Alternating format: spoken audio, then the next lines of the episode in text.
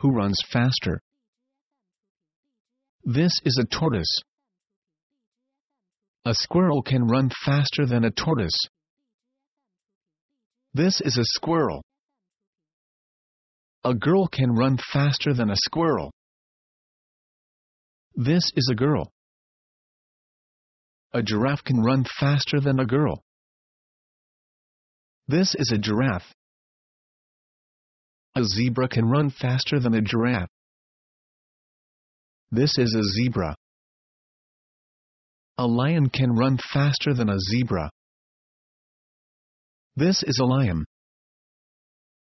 An antelope can run faster than a lion. This is an antelope.